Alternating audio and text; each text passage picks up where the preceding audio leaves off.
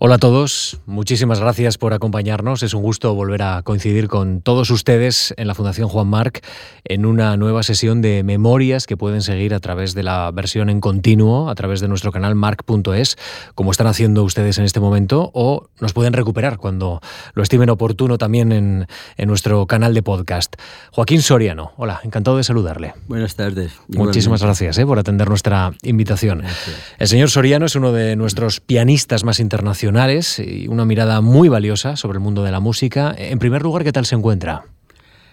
Bueno, pues estoy confinado como todo el mundo, pero en fin, como la música no tiene límites, puedo salir y mentalmente la escucho igual.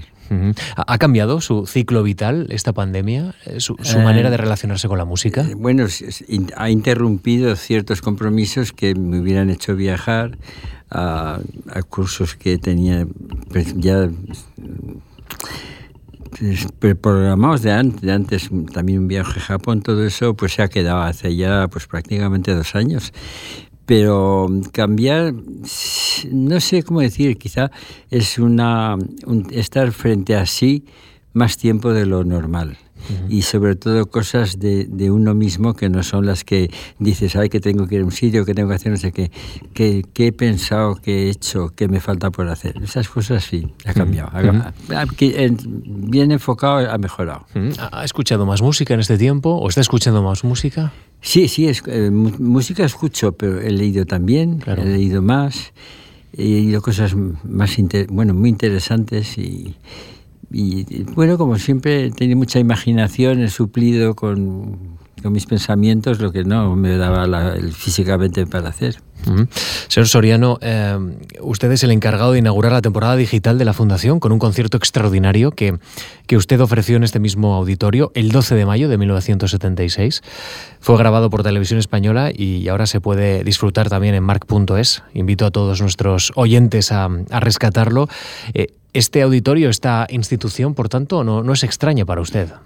No, yo la verdad es que cuando yo conocí, después de además tener la beca, eh, Juan Márquez, la disfruté en su tiempo, pero ya una vez en Madrid, yo vivía en París, he vivido en París 13 años, y como llevaba mucho tiempo y bueno, estaba casado, tenía dos hijos, tuve y pues... Eh, la carrera de pianista de dar vueltas por todos lados me parecía que necesitaba eh, fijar, fijar mi residencia en un sitio y el sitio era España, claro.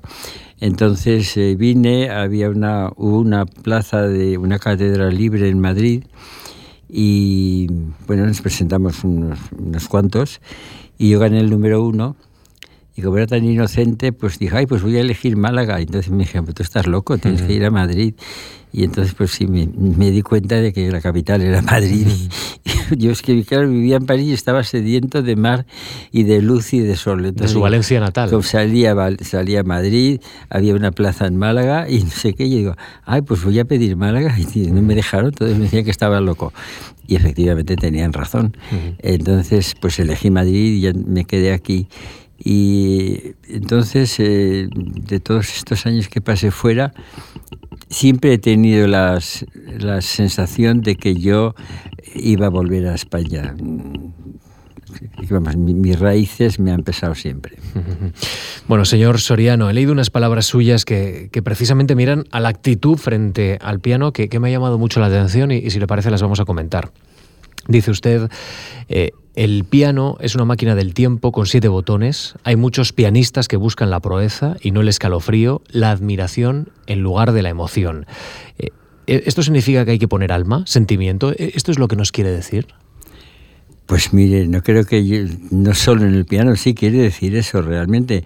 el teclado no puede ser nunca un, un, elemento físico para brillar. Se puede, para eso yo le hice un hermano Marx que hacía unos glisandos y torcía la mano y daba la nota de arriba, así, que era muy gracioso. A mí mismo con pianista me hizo mucha gracia. Pero quiero decir que no sé, no, es que el mundo de la música y sobre todo del piano, el piano es un instrumento de percusión.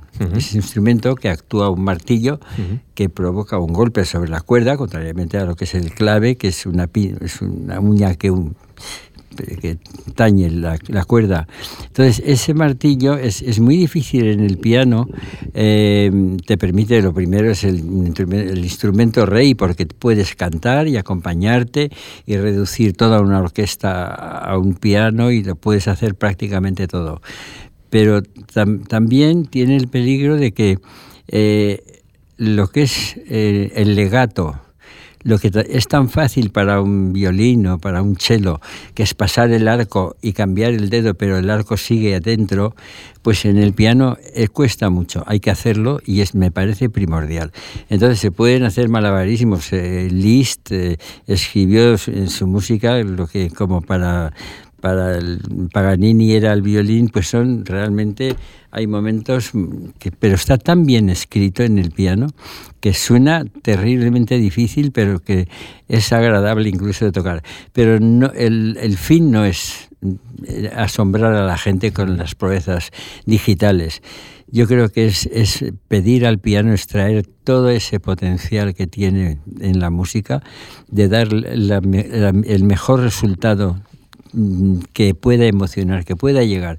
Y en el fondo es un poco eh, lo que pasa con el líder, con la voz humana. La voz humana, pues cuando, cuando está cantando, yo siempre he dicho a los alumnos, a mí me, me parece necesario que conozcan los líderes de Schubert, de Schumann, eh, la voz y las óperas de Mozart o de, quien sea, porque es, es ese legato ese esfilato de la voz. Es muy difícil en el piano hacer todo ese legato, pero yo siempre he insistido muchísimo, siempre se decía que en mi clase se ligaba mucho, pero yo lo hacía por las notas, vamos, no por, por la otra interpretación. Y, creo que sí, que lo que es, lo que es admiración, pues está muy bien, es, es, muy humano, pero lo que es... Eh, sentir el escalofrío dentro, el sentir ese recuerdo de un momento que de una interpretación, eso creo que es, lo, realmente el, máximo que puede ser. Eh, el 6 de noviembre de 1988 usted ingresa en la Real Academia de Bellas Artes de San Fernando con un discurso Chopin en España, un invierno en Mallorca. ¿Por qué Chopin ocupa un papel especial o, o preferente en su universo afectivo este compositor? Eh, Sí, lo ha ocupado, sí, realmente sí. Em, el, pensar en Chopin en España es porque yo precisamente había estado haciendo una película que, luego se publicó, vamos, se pasó por televisión. Yo no hacía de Chopin, había un Chopin y había una Aurore Dupin, vamos, una Georges Sand, y que era una actriz también. Y, pero vamos, yo salía, pues, salía con un frac y tocaba de repente y, y toqué, tocaba las obras que Chopin compuso en, en Mallorca.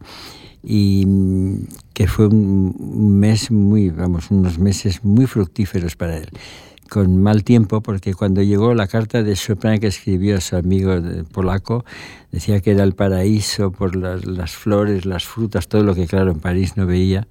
Luego se tuvieron percances y tuvieron que acabaron en Vallemosa, que es un sitio maravilloso, pero la Cartuja hasta hoy hace frío. En tiempos de Chopin lo que debía ser, además abandonada, debía ser muy duro. Lo cual ah, tiene una influencia en las obras hasta el punto de que, eh, por ejemplo, en el tercer scherzo, eh, hay un, como un coral. Yo creo que la, el hecho de estar metido en aquella cartuja le traía, y él era muy religioso, él tenía, no llevaba la, el catolicismo, lo llevaba con, con dureza, porque pues no sé, porque tendría tendencias que no eran muy, muy católicas, digamos, pero vamos, yo le decía, Georges tiene una carta muy larga y muy bonita que dice que no quiere pervertir a Chopin porque es tan, es tan creyente y tal. Los polacos han sido siempre, mm. han tenido la religión como escudo protector un poco de los vecinos que a los que temían. Entonces por eso iban tanto a misa, iban tantos... Eh, eran, han guardado siempre eso en el corazón. Yo creo que hasta, hasta hoy en día lo siguen teniendo como una especie de, coraza. Y entonces Chopin, eh, tanto ahí como en nocturnos, como en las mazurcas que hizo en ese tiempo allí, de repente hay como un sosiego y hay un una especie de, no es coral, puede ser coral como el tercer, pero un remanso de paz que está influido por, por el ambiente seguramente. Entonces me parecía que como hizo obras, la marcha fúnebre no la hizo allí, pero hizo la sonata fúnebre, que es una de sus grandes obras, quizá la más grande de, en el mundo de las sonatas, de las formas como sonata. Y pues me parecía siempre muy interesante por eso, porque eh, la vida de Chopin, que, no fue larga, pero eh, fue muy, muy, muy fructífera y muy desgraciada, porque tenía un piano él soñaba con que le mandaran un player y sus correspondencias, que hay que darse cuenta de lo que era, porque Claro, que llegaba el barco a Mahón, que de allí iba a Barcelona, que en Barcelona lo mandaban a, Mallorca y cuando el, piano, todos los problemas arancelarios con las aduanas, que no entraban, tenía un piano malísimo el pobre hombre. Y al final, pues eh, llegó su piano, pero ya poco antes de que él se volviera. Y se desesperó muchísimo porque no podía, él que era... tenía un sentimiento armónico tan maravilloso, pues sufrió mucho. Señor Soriano, en unas declaraciones a los periodistas planteaba que, no hay una escuela española de piano, propiamente dicha, que Rusia y Francia sigan siendo las grandes patrias de los pianistas y que, ha disfrutado de la música y de personas que amaban la, música en Europa Central. ¿Es ahí donde la música clásica eh, es emblema de la cultura en contraste con, el Mediterráneo? E, ¿Es precisamente en Europa Central donde uno tiene que ir para, para contemplar eh, en toda su magnitud de importancia la música clásica? Pues eh, la verdad es que se puede pensar. Se puede pensar porque una cosa es la escuela pianística a la que se ha referido, que son, bueno, Rusia, por un lado, la escuela francesa, pero también la italiana. Porque Italia era, primero con el clavecín, luego con todo eso, pero Busoni ha tenido una técnica de dedos muy, muy, muy, muy desarrollada y, muy buena, mucha claridad en lo que hacían. Pero el problema, yo, decía eso porque antes reconocíamos muy bien, yo que yo además estaba en el concurso Tchaikovsky y en el concurso Chopin y en el de la reina Isabel, que los conozco todos. Y allí pues había una forma de juzgar que para mí ha mm, llevado el piano a un... lo ha llevado a un mundo que no es correcto y es eh, la, dificultad máxima. Entonces, eh, como esto no son carreras de caballos, ni de coches, ni de nada, porque tú sabes muy bien quién ha ganado, que es el que corre más, el que llega el primero, el que salta más alto, el que esquía a más velocidad y no se cae.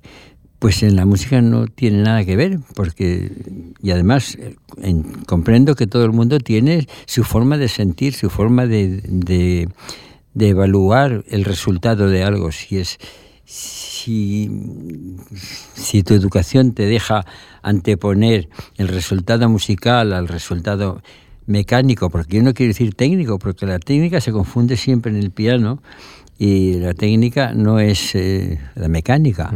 La mecánica puede ser perfecta, pero bueno, no deja de ser mecánica, porque eso lo hacen también un, mecano, le das cuerda y lo hace perfecto.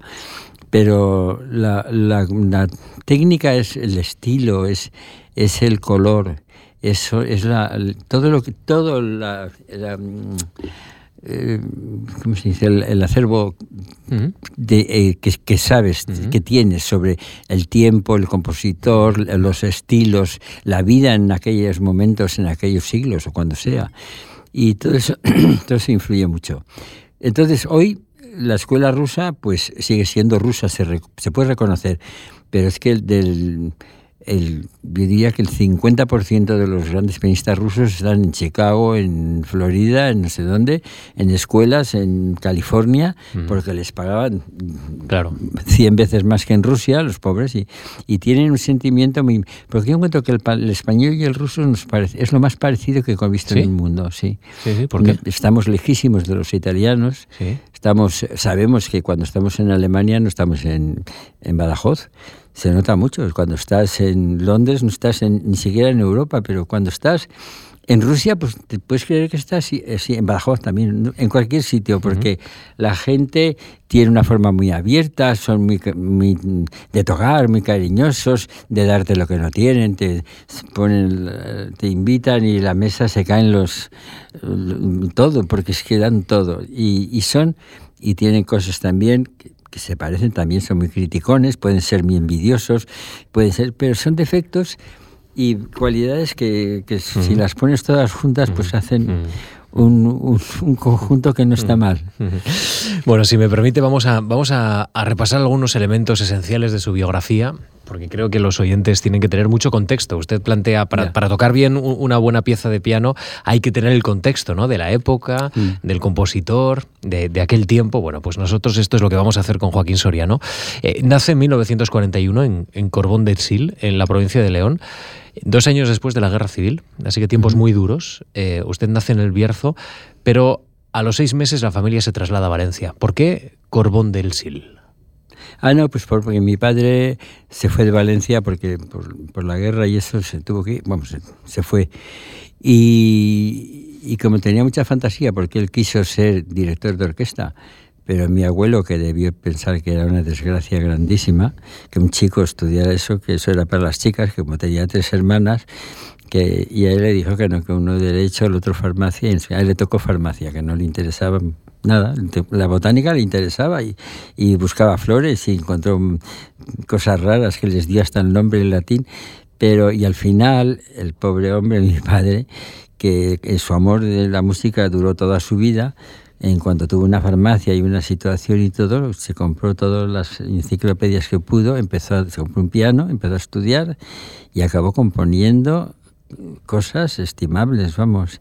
Todo eso de autodidáctica, autodidacta. Y a mis hermanas y a mí, pues nos pusieron a, prácticamente una profesora de antes de leer y escribir ya venía doña Teresita a casa o íbamos a casa de ella y nos ponían las manos en el piano. Entonces eh, es, es, un mundo que había, y luego yo me fui en León, que era la, mi familia materna, tenía una, una, tía mía, era profesora de piano también, y es la primera vez que yo oí la esa fantasía, se la oía a ella, y me acuerdo que entonces yo no tocaba el piano y me parecía tan indescifrable aquellas aquellos arpegios grandes y cómo podrá leer todas estas notitas así perdidas, que es una obra grande y difícil. Ahí es donde usted captó la emoción ¿no? de la obra. Sí, sí. Más que el perfeccionamiento técnico. Sí, sí, era, estaba muy impresionado. Y ella también me enseñó a tocar el balsa de las olas y un poco. Luego ya en Valencia empecé en el conservatorio también. bueno, empecé a estudiar allí el bachillerato y todo lo demás, el, conservatorio. y, y ya pues, claro, en Valencia no era como el Conservatorio de París, era, era fácil brillar un poco. Quiero decir que no, no lo digo por criticar a los demás, sino porque, bueno, había mucha costumbre en España todavía de eso de tener la carrera para las niñas bien y eso. Y dice, uy, es que mi madre tiene la carrera. Pero no, decía, ya se imaginaba uno que era de piano y porque entonces no, no era complicado. Y, claro, yo pues tocaba mejor que mis hermanas que me decían, oye, ¿por qué corres tanto? Digo, qué sé, porque puedo, no sé, se me iban los dedos y ellas no. Qué interesante, Joaquín, eh, eh, la actitud de su padre, ¿no? Que, que, que, su padre no le permite estudiar lo que quería y sin embargo a ustedes eh, les, les, bueno, les facilita todo para que puedan desarrollarse en el mundo de la música. Antes de las letras, las notas. Sí, sí, e, es como casi un, sueño legado, ¿no? Sí, el de su padre. Realmente es como si, no digo que sea venganza, porque no quería vengarse de mi abuelo, pero sí fue una especie de, recuperar lo que él no había podido tener. He leído que a los siete u ocho años es la primera vez que asiste usted a un concierto. Sí, mi padre, eh, yo le digo, yo creo que es una cosa que hizo buena, porque mi madre era más menos de. Yo he ido con él al teatro, a los toros, al cine, a los conciertos. A, los toros le llevaba su padre, su, su, abuelo, ¿no? Su abuela, su padre. No, hmm. eh, eh, mi padre sí, llevaría mi abuelo, claro, pero a mi padre nos llevaba y a mis hermanas también, a mis hermanas también le gustan los toros. pero íbamos, claro, no veíamos, entonces no veías ni la sangre ni te choca el primer día y tal, pero vives el entusiasmo y otra cosa. Pero también nos llevó al teatro y yo me acuerdo, fui a ver a Ana Frank y lo que lloré. Y, Entonces, era lo, que un poco después aquí en la Fundación Marc, con Federico Sopeña, hemos hecho, que, que fue muy bonito y, tuvo mucho éxito y hoy se hace ya de una forma que entonces solo hacía la Fundación Marc. El Federico Sopeña, que fue nuestro director de la academia y que bueno, fue presidente del Prado, director del Prado, y fue director de la Academia Española en, Roma, eh, ha tenido todos los, todas las responsabilidades. Fue también prelado doméstico de su santidad. Entonces él se le ocurrió traer aquí a gente eh, de los institutos, de las escuelas, y así como de, de 11, 14 a 14 por ahí, gente joven que no que dieran lo que era la música. Y aquí en esta, no en esta sala, porque entonces no, no estaba, pero en la otra, en la grande, está eh, ahí pues él me pidió, dice, ¿por qué no puedes venir tú y yo a un pequeño discurso y tocas cosas que son, sean fáciles de comprender? Y dije, yo pues encantado, y empezamos y casi estuvo un año. Luego ya ha seguido, pero ha seguido, ha pasado por aquí todo el mundo. Y incluso nuestro el director de la academia, eh, Tomás Marco, el gran compositor, pues él, estuvo aquí. Entonces todos hemos pasado por aquí, por la academia. por la, y yo he puesto muchas veces la Fundación Mar como ejemplo de crear una no digo clientela, porque esto es gratis, pero sí unos adeptos claro, una que se interesan por la cultura y que tienen eh, la opción de venir a sitios así donde... Entonces, eh, lo que hizo bien para mí mi padre, que yo intenté hacer con mis hijos, he querido hasta que fueran en avión, pero no nos han querido subir y yo era mayor para subir, pues eso, conocerlo, lo que hay en el mundo, lo que el mundo les puede ofrecer.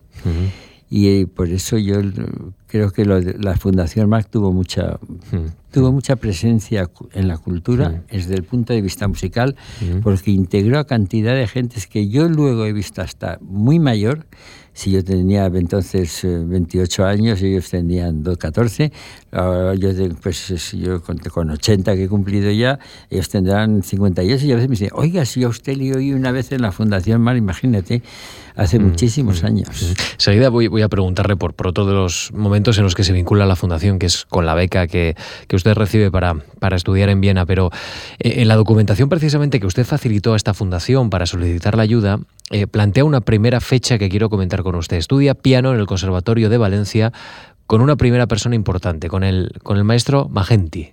¿Qué le aporta? ¿Cómo fue? ¿Cómo lo recuerda? Sí, no, le recuerdo primero con gratitud y con mucho cariño, porque fue un hombre que, que mm, realmente me apreció muchísimo como bueno, a los buenos alumnos pues pues les ayudas y haces lo que puede. Él había vivido en París también, había estudiado con Banda Landowska, la gran clavecinista, él tocaba así un poco con los puños, mm, las muñecas muy bajas y muy, muy, muy de dedos.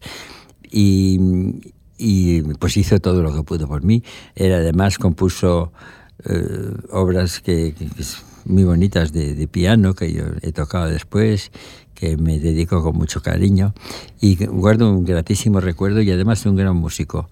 En Valencia yo creo que él, tuvo, hubo una serie de muy buenos músicos en Valencia. El maestro Iturbi, ¿no? Sí, además de, bueno, Iturbi sí, como, pero yo digo, de compositores, de pianistas, estaba de Nueda, el otro catedrático muy bueno, y estaban pues ya luego ya Palau, de los, Chávez, López Chavarri, que tuvo una larga vida de 100 años, porque como Joaquín Rodríguez, que son muy longevos en Valencia. Sí, sí.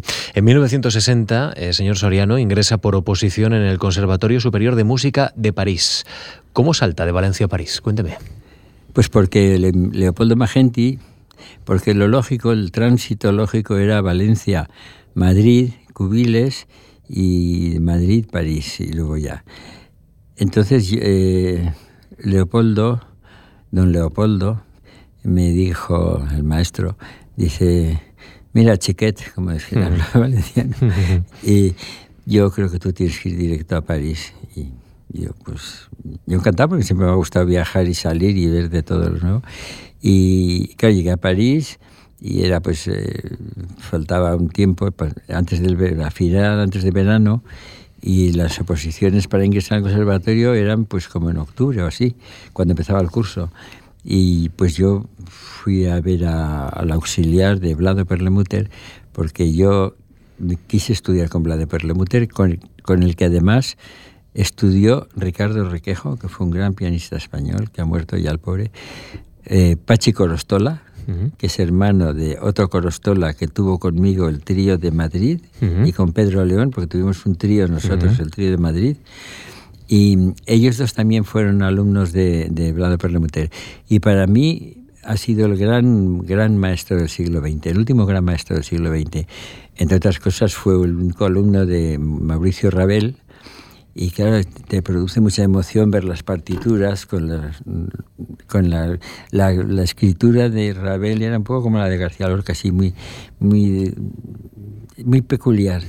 Y he visto todo eso, he visto los errores tachados de las eh, ediciones porque entonces yo estudio con él eh, pues, los dos conciertos de Ravel, la mano izquierda y el otro, y hay unos bajos que, que están mal escritos, en vez de dos rayas tienen una, en vez de un sol es un sí, pero todo eso, eso que lo haga yo, pues te puede decir, ay, mira lo que ha dicho el maestro, pero que lo haga Ravel, pues claro, este, es que Perlemuter vivió casi 100 años, y, y, de muy joven, él nació en Lituania, era un judío polaco, lituano, porque es que Vilnius era como el Jerusalén del norte, allí nació Yasa Haifetz, Yehudi Menuhin, Vlado Perlemuter, había muchísimos judíos y, por lo visto muy dotados todos para la música. Entonces él se vino ya a París y estudió también con el, ¿cómo se llama? el que hizo los 15 estudios de virtuosismo. Bueno, grandes personajes. Y yo fui con él. Entonces yo fui con él y él me escuchó, porque allí había un concurso para entrar que te daban una obra y en un mes tenías que tocar un programa. Y tú ponías una obra que te daban, ellos te daban otra, y, ese año fue la sonata en sol menor de Schumann, me acuerdo, un, yo llevaba Navarra de Albeniz, por eso de ser de la patria, y, entonces, pues nada, y, y, el estudio de Paganini Liszt Sí, para ver mm. así cosas. Eh, número 6. Y llegué. Y entonces nada, yo me volví a Madrid, eh, a Valencia ese año, porque todavía vivía, no, a Madrid, ya estaba en mm. Madrid. Y pues me pasé el verano estudiando para el examen en París. Cuando llegué éramos 93 y Perlemute tenía dos plazas. Entonces yo pues estaba ya temblando porque no sé. Y, pero vamos, eh, él de los dos eh, que a él le apetecía tener como alumnos, otra chica y yo, entramos los dos y ahí empezó ya toda mi... Y empezó una aventura con, con Perlemuter, con, con Yves eh, Champy, con Marcel Euclin, con Jacques Ferrier, según anota usted Jacques Ferrier, que, que fue el gran amigo de Poulenc, y que le enseña música de cámara, ¿verdad? Y con él música de cámara. Y Siampi fue un gran pianista, bueno, una, una, eh, casi conectado con Liszt, porque fue alumno de un alumno de Liszt. Eran todos muy mayores. Es que yo, una de las ventajas de tener. ¿Y usted tenía 19 años. Cuatro veces 20, pues es eso. he conocido a gente que ha conocido a gente que. Sí, pero en aquel momento no tenía ni 20, ¿eh? cuando, cuando estaba en París, cuando entré en París. No, sí, cuando llegué a 18, 19. Sí, 18, 19 años. Eh, y tenía delante una alineación increíble y, en una ciudad que es la cultura europea, probablemente una de las entonces, emblemas de la cultura sí, era otra cosa, porque como la Unión Soviética estaba tan cerrada. Claro. Si yo me acuerdo que cuando fui, yo decidí ir al Tchaikovsky y que yo tenía un pasaporte como el que tendríamos, teníamos todos, que ponía pasaporte para todos los países del mundo, menos la Unión Soviética, China, no sé qué, eh, Corea del Norte y no me acuerdo qué más ponía. Y yo, estaba en París y digo, ah, pues yo voy a ir a Moscú. Dice, pero si pone que no puedes ir a la Unión Soviética, digo, pues me da igual, yo yo cojo el avión y, me voy. ¿Y aterrizará? y aterrizó. Aterrizó, me miraba mucho. Bueno, antes de aterrizar, el, los asuntos exteriores, no sé qué, de, de la sí, mi señor me puso en contacto con el cónsul de Francia en, mm. en Moscú y dijo, oye, que va un español que no puede entrar, pero vamos, que no tiene un pasaporte válido. Es válido, pero pone que mm. no para Rusia échale un ojo porque si, pues si le pasa algo, le... el señor fue muy correcto, me invitó a un cóctel en su casa y allí nadie dijo nada. Sí que es verdad que como yo entonces estaba casado con una lituana, pues aprendí un poco el lituano y tal. Y entonces cuando vi el jurado, que digo, uy, este debe ser el lituano. Entonces dice, ¿cómo lo sabe? Y, ¿sabes? Era muy, todo le parecía sospechoso. Digo, Ah, pues no sé por el apellido. ¿Y cómo sabe usted que ese apellido es lituano? Digo, pues, pues no sé, es que mi mujer se llama tal. Al día siguiente el señor ya no estaba en el jurado. Y digo, ¿qué le ha pasado? Y dice, se ha puesto enfermo. Y yo digo, pobre, no la abre, será culpa mía.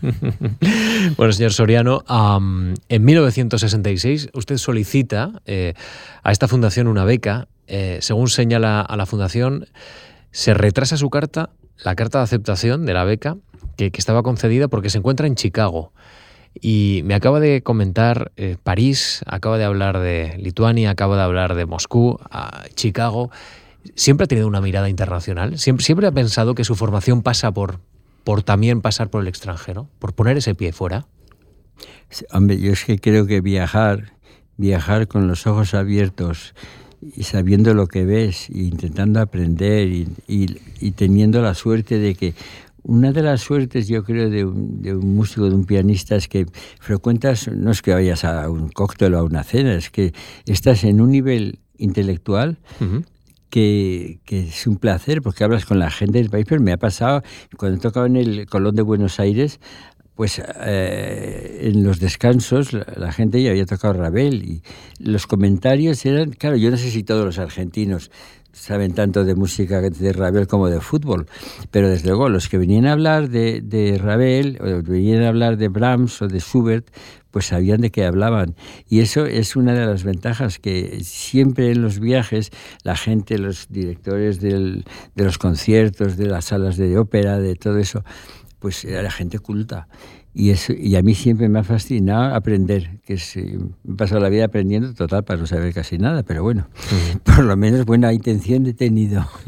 Señor Soriano, eh, leo por ejemplo en su trayectoria, eh, luego hablaremos un poco más detenidamente de esto, pero ha sido solista en, en, la Orquesta Nacional de España, en la Orquesta de Radio Televisión Española, eh, ha tocado en la Orquesta de la Radio Televisión Francesa, de la, RAI, de la RAI italiana, ha trabajado con la Gale de Manchester, con la Sinfónica Brasileña, la del Estado y la Universidad de México, la Royal Philharmonic y la London Symphony Orchestra. Eh, ¿Hay alguna de, estas orquestas que, haya sido especial, que, usted haya planteado? Conseguir esto significa algo importante para la trayectoria de Joaquín Soriano. Sí, hay de las que has mencionado, y hay una que has mencionado que fue la, Filarmónica de Israel, que sí, recuerdo que te sientas allí entre todos los músicos y el primer sonido de la orquesta también me pasó con la London Symphony. es, que, es que no estás acostumbrado. Fue una como una invasión de música que, que, que te agarra por dentro que me pareció extraordinario. Sí, se nota, las orquestas son profesionales, todos son profesionales, todos tocan muy bien, pero hay sonidos, hay y la de Israel me particularmente me impresionó mucho más la primera vez y además tuve la suerte porque en Israel el abono no es para un concierto, es para siete, porque como tienen tanto público, a los judíos les encanta la música. Y como hay tanto público, pues repiten el concierto en Haifa, en, Jerusalén, en Tel Aviv, y entonces tocas todos los días, te levantas y vas a tocar con la Filarmónica de Israel, que es una maravilla. Y hay cosas sí que, que eso, cuando has viajado por todo el mundo, pues es una de las cosas que te quedan. Bueno, volvemos a 1966. Eh, solicita la beca a la Fundación Marc para, leo literalmente, perfeccionamiento de la técnica e interpretación pianística en Viena bajo la dirección del profesor Badur Skoda. Pero el maestro Badura no puede atender esta solicitud. Inicialmente dice sí, pero después tiene que atender unos compromisos internacionales. Y finalmente será Alfred Brendel el encargado de este proceso de, aprendizaje. Brendel, poeta, escritor, pianista, se puede encontrar parte de sus reflexiones y su obra en, la editorial Acantilado. Es una personalidad de la cultura europea que entiendo que le ayuda a completar ¿no? un mapa muy necesario. Yo, vamos, yo antes de ir a, antes de tener esta beca y solicitarla. Mm, los Baduras Koda yo no lo recordaba porque yo creo que ya antes tuve la oportunidad de estar en contacto con Alfred Brendel y bueno, pues seguramente o él no podría o lo que fuera. Pero yo le dije a Vlado Perlemuter, porque yo había, cuando había terminado el Conservatorio de París con los premios de música de cámara y de piano y lo que sea, Pues le dije, maestro, si no le importa, me gustaría ir a Viena. Y él me dijo, pues, pues, pues me parece muy bien, si usted lo necesita, digo, no, pero exclusivamente porque quiero, quiero tocar mm, Haydn, Mozart, Schubert y Beethoven en, en Viena, en su sitio. y dijo, ah, bueno, pues me parece muy bien. Entonces en Chicago tuve la ocasión de conocer a Alfred Brendel, que cuando, no hacía... Perdone, cuando me dice en su sitio es porque daba mucha importancia al contexto, ¿no? Hombre, no, porque para el contexto mí, de... claro, es que la gente, da igual que vengan de Paraguay que que vengan de, de, de Móstoles, es que Viena es, Salzburgo es Mozart, y uh -huh. es lo que sabemos, vamos, lo que oímos, y, y todos lo hacemos así. Eh, y estaba de repente, pues, Brendel nació 10 años antes que yo y es un hombre muy inteligente que ha escrito mucho sobre la música, ha reflexionado mucho y que yo respeto profundamente. Fue además un, un profesor extraordinario porque eh, no me tomó como un alumno. Él, me dijo, ¿te puedo escuchar? Y yo digo, sí, yo estaba en Chicago. Dice, pues vente al... Él tocaba el concierto que es el 503, que es el que ya tiene la marsellesa, y, y yo fui y toqué y me dijo, bueno, pues yo no doy clases, pero si vienes a, a Viena me voy a ocupar de ti. Y aunque era mi joven, bueno, pues digo, pues yo encantado y fue un viaje muy accidentado porque yo nos, en regalo de boda nos regalaron un coche y me estrellé en Múnich mm. y acabó el viaje. Bueno, a nosotros no nos pasó todo nada. bien, ¿no? Afortunadamente. Sí, todo bien. Pero vamos, el coche se quedó en Múnich porque acabamos en tren. Pero, y además no fue culpa mía. Es mm. el, el único accidente que he tenido y que me, me, han, me, devolvieron todo el dinero porque no fue, no fue culpa mía. Llegué a Viena y este Alfred entonces no daba conciertos casi. Él estaba en casa, escribía, publicaba en revistas uh -huh. y estaba casado con una señora joven argentina que se llamaba Iris y tenía una, una niña pequeña que se llamaba Doris. Y luego, luego se, se separaron. Y yo iba a su casa al atardecer y luego cenaba allí después de tocar. Y me decía que de hablar de dinero nada, entonces yo no sabía a qué invitarle porque no lo hacía porque... Y, y luego, claro, yo llegué el primer día, me dice, bueno, ¿qué, ¿qué vas a tocar? Pues digo, pues no sé, he preparado la... ¿Qué tocas? Digo, pues una santa de Beethoven. Ah, fenomenal, ¿cuál? Digo, la 101. Dice, la 101, esa es la más difícil, ¿cómo se te ocurre? Yo estaba impresionado, digo, pues no sé, son todas difíciles, y la 109, y la 110, y la 111, y, la apasionata, la otra, son todas, dice, no, la, es que la 101 es, es, muy compleja, digo, sí, sí, ya lo sé, pues, la fuga del final es, es, un, es una sonata que el, su verdadero, la tonalidad se descubre en el cuarto tiempo, porque es verdad que va cambiando del primero, segundo, tercero y cuarto hasta que no está ya en la mayor, en la tonalidad la que está escrita, pues no te das mucha cuenta.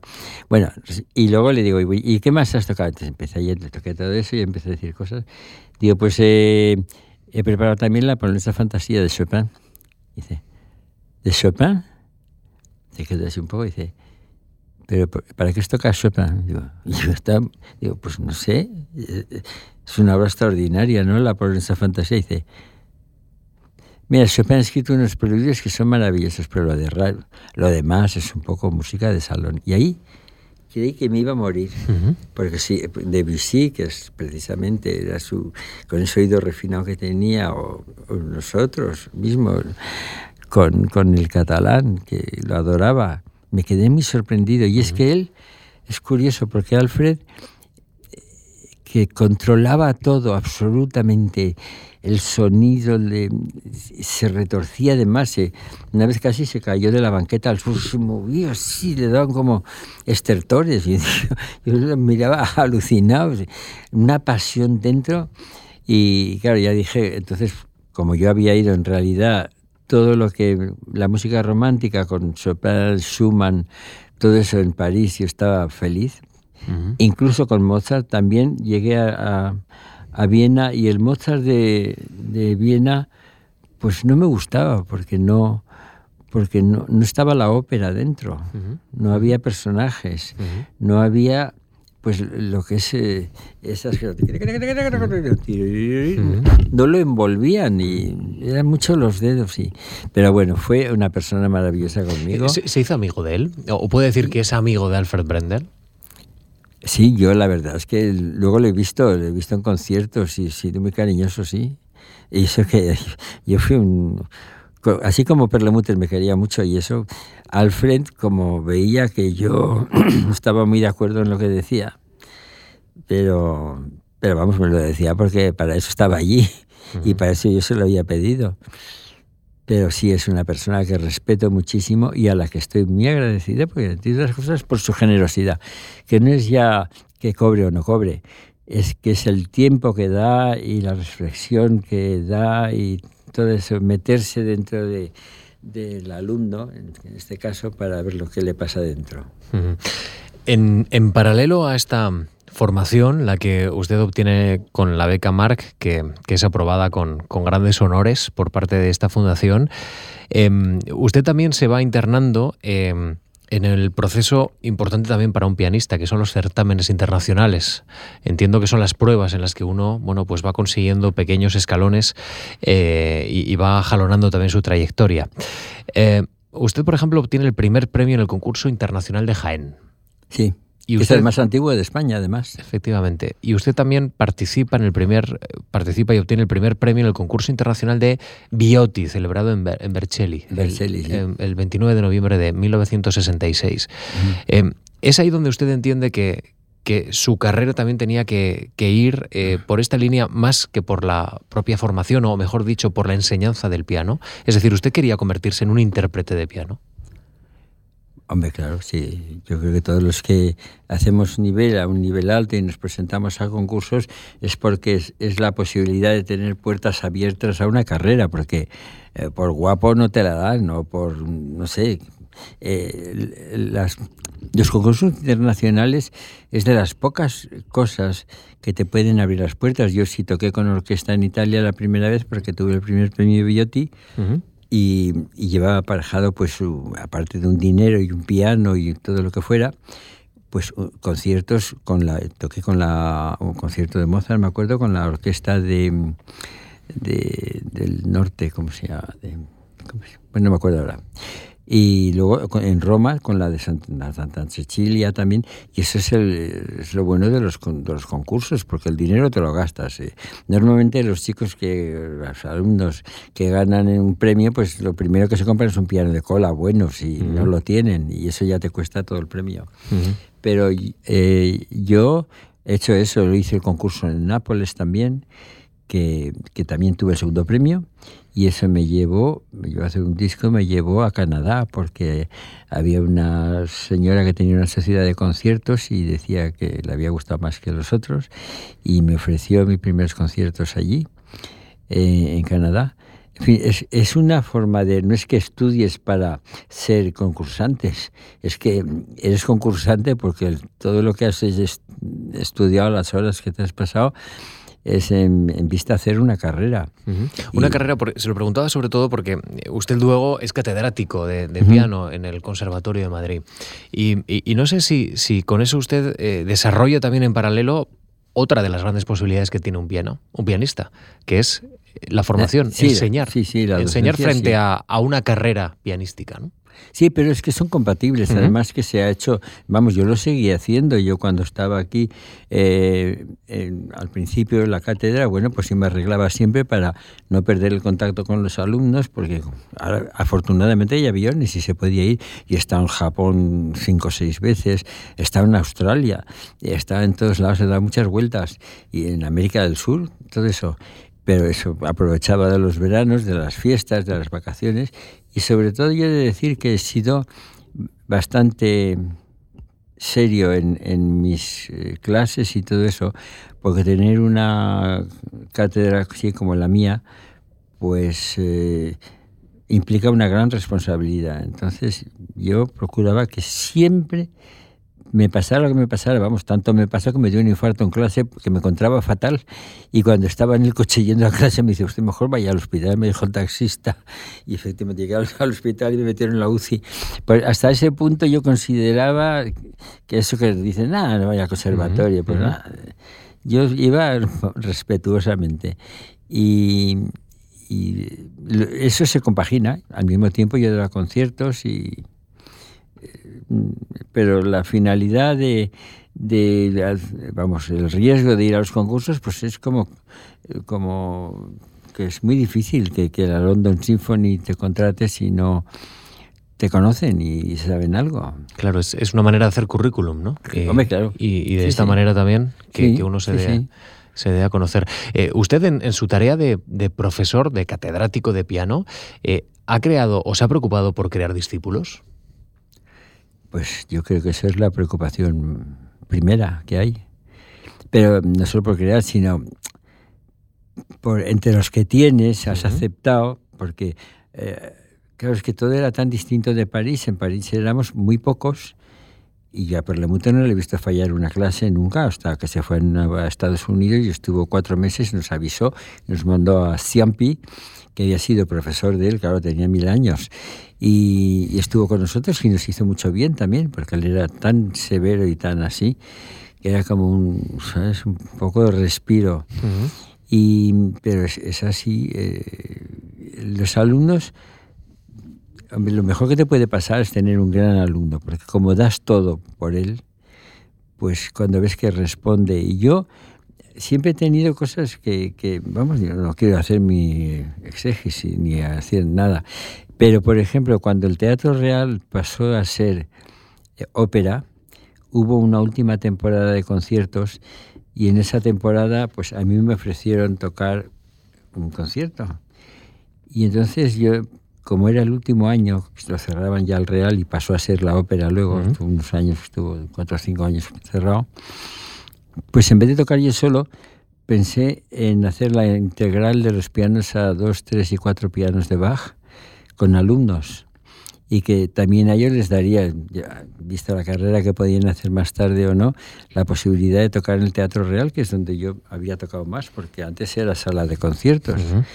y, y, la hicimos y la verdad es que eh, fue muy bonito porque además, a pesar de que eran todos jóvenes, porque eran todos mis alumnos, en las taquillas había, no hay entradas, absoluto lleno. Pero yo, claro, más porque eso de dos, tres y cuatro pianos, pues a la gente mm. le llamaba la atención. Más que los nombres, el hecho. Eh, ¿Le ha gustado trabajar con la gente joven? ¿Cree, ¿Cree, usted que también hay una responsabilidad eh, intergeneracional eh, de, de, traspaso de conocimientos? Si me ha gustado, ni siquiera me lo pregunto. Es como, es como vivir algo que, a lo que estás abocado y que, no, es como un trabajo, este trabajo me gusta o no me gusta. Como es una vocación, creo que tampoco un médico dice, oye, ¿te, gusta encontrar aquí un, riñón? No sé qué, pues yo qué sé, yo, yo, lo tengo que buscar. Y yo tenía que buscar eh, el, alumno que, que, que por la alumna que pueda, que las he tenido muy buenas y que dan conciertos y que van por todos lados. Y claro, es una, es una gran eh, eh, si quieres, es la, la, satisfacción de la enseñanza que es dura, es ver a, los, a, la gente que, con los que has escudriñado en su interior, porque hay que, ellos se tienen que ver a sí mismos por dentro, porque todos queremos dar lo mejor de nosotros, ¿no? Y hay cosas que no nos gustan, porque hay cosas nuestras que son, pues francamente, menos apetecibles que otras. Pero, pues hay que asumirlas porque al fin y al cabo lo que tienes que hacer con los demás, pues tienes que ser tú. Y si tienes cosas, pues acéptalas, si puedes corrígelas y mejóralas, pero no vas a dar una falsa imagen. Eh, ¿Eso se nota en el piano? Yo creo que en el piano se nota casi todo. Sí. Sí. Yo creo que la gente que, que se emociona, que es sincera, que se da, que se entrega, que es generosa, yo creo que, hay que ser generosos. No se puede uno guardar las emociones para hacer ver que lo sientes mucho. A mí hacer así con la mano en el aire como si fuera a volar una paloma, pues me parece bien que hagan lo que quieran, pero no hace falta esos gestos ni hace falta nada. Eh, si, si lo sientes y lo haces sentir, pues ya está. Has logrado. Usted tiene, tiene muchos reconocimientos. Eh, la medalla de las Bellas Artes, eh, la medalla del Instituto de España, la Orden Francesa de las Letras. Eh, y la medalla de oro de París. sí, efectivamente, la medalla de oro de París. Que, bueno, ellos no dicen oro, es, es vermeil, pero hay de plata. Que, que, sentimentalmente debe ser importante, ¿no? Pues mira, aquello fue, aquello me, la verdad es que me gustó mucho porque estaba yo en París con, con el Marguerite y a, Kiko Ebi, una pianista japonesa, y a mí nos dieron la medalla Vermeil de la ciudad de París, el alcalde Bertrand de Delanoë, en un acto muy bonito en, en, el hotel de Ville, como dicen ellos, en el ayuntamiento, que claro, es ese edificio tan maravilloso que iba con un cuñado mío que dice, oye, en este hotel debe ser carísimo. Digo, sí, sí, tan caro como que es el ayuntamiento. bueno, pues allí en el Salón de las Batallas y entonces los, eh, los franceses a la, no tiene medalla de oro, tiene medalla de plata y medalla vermeil. Y vermeil es plata dorada. Entonces no se pone pocha como aquí, porque yo tengo también la, no sé si lo has dicho, eh, has dicho me parece la... La medalla de las Bellas Artes, la medalla del Instituto de España. No, otra, se me olvida, pero mm. esa tiene unas unos broches de esmeraldas, pero son esmeraldas, son unas piedras y por todos lados. Pero claro, te los pones, menos mal que no hay que llevarlas mucho, porque son de hierro con una laminita de oro que si no las llevas a dorar cada vez que te la pones, y esto eh, lo digo, vamos, no por nada, sino porque realmente estas están bañadas en oro fuerte. Y, y esa me, me gustó mucho porque porque bueno, muchos españoles no la tienen. Yo no, tampoco el Ayuntamiento de Madrid ni la he tenido nunca nada de eso. Pero que el alcalde de París, en una fiesta muy bonita, porque la sala de batallas del, de la alcaldía de París es, espectacular. Y entonces yo me acuerdo que le dije a un amigo, digo, oye, mira, podrías llamar a F, porque que venga alguien de F y que hagan una cosa, un recuerdo. Y dijeron, y y dice, no, me ha dicho que no les interesa. ¿Qué se puede hacer? Bueno, tampoco no, dice que como yo no era futbolista ni nada, dice que un pianista español que anda qué. eso no tiene interés. Bueno, lo bueno de esto, eh, señor Soriano, es que eh, es que en el fondo es usted un parisino. Si, si a uno le han dado la medalla, no es un extranjero en la ciudad. Ya, ya, sí, no, sí. Yo, a mí me, francamente, me emocionó mucho mm. porque claro, si te la dan, eh, también me han hecho hijo adoptivo de Valencia y, son cosas que agradeces muchísimo porque son cosas que no, no es no, no, es dinero, no es, no es algo material. Sí, y, luego tiene la orden oficial del mérito de la República de Lituania. Sí, también, eso sí, porque yo, como mi primera mujer, la madre de mis hijos, es lituana y vivíamos en París, y entonces había una colonia lituana. Entonces hay que decir que era la Unión Soviética y estaban pues muy mal porque los lituanos estaban ocupados por los rusos y bueno, pues entonces allí eh, la colonia se reunía y ellos allí me conocían todos. Luego fui a tocar a Lituania y una embajadora que hubo aquí pidió al gobierno y me dieron oficial del la medalla del Gran Duque, no sé qué. no, no, no quiero decir no sé qué, pero es de, Lituania, vamos. Bueno, señor Soriano, ¿ahora qué? ¿Qué proyectos tiene en el horizonte? De momento no morirme. Porque claro, cuando cumple Eso es una obligación. voy a ver si lo llevo a cabo. De momento, claro, porque todo eso no se puede decir. Pues eh, se me han quedado pendientes unas cosas que de hacer de masterclasses, de hacer en Italia, de hacer eh, aquí en Madrid, en España, que diga, tenemos en... Hay una monja aquí que es increíble, porque se llama Margarita Moraes, que es la fundadora de la tiene la Fundación Euterpe. Y da no sé si, si, te suena a conciertos pero no sé si hará 100 o no sé cuántos al año sin un duro sacando dinero de las piedras lo que puede. Ella claro no hace más que trabajar y ella sola se, se con una entrega todo por buscar a jóvenes que trae, que darles una oportunidad.